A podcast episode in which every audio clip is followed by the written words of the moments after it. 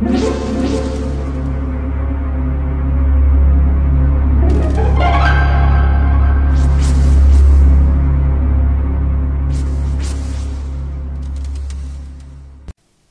家好，我是小依依，欢迎收听一分钟破案。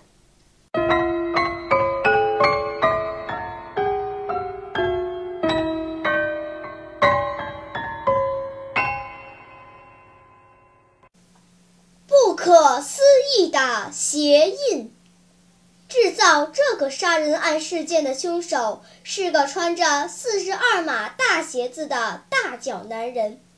这个凶手在游乐场将一位穿着三十五码大的高跟鞋的女孩杀死了，但是他的足迹停止于杀害女孩的位置。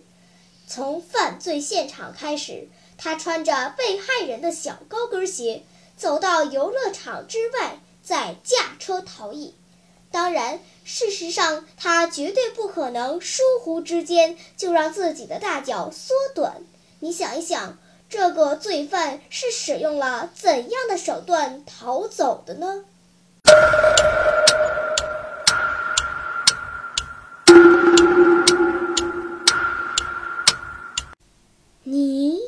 想出答案了吗？现在是拨开云雾探寻真相的时刻。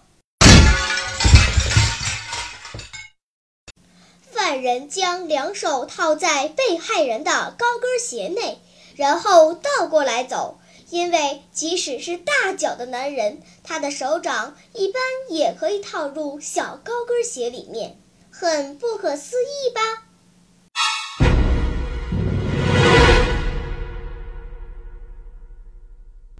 好了，今天的推理结束了。小朋友们，你喜欢听悬疑推理故事吗？如果喜欢，就请关注小依依讲故事吧。在喜马拉雅 FM 上，我将为你呈现更多谜一样的故事。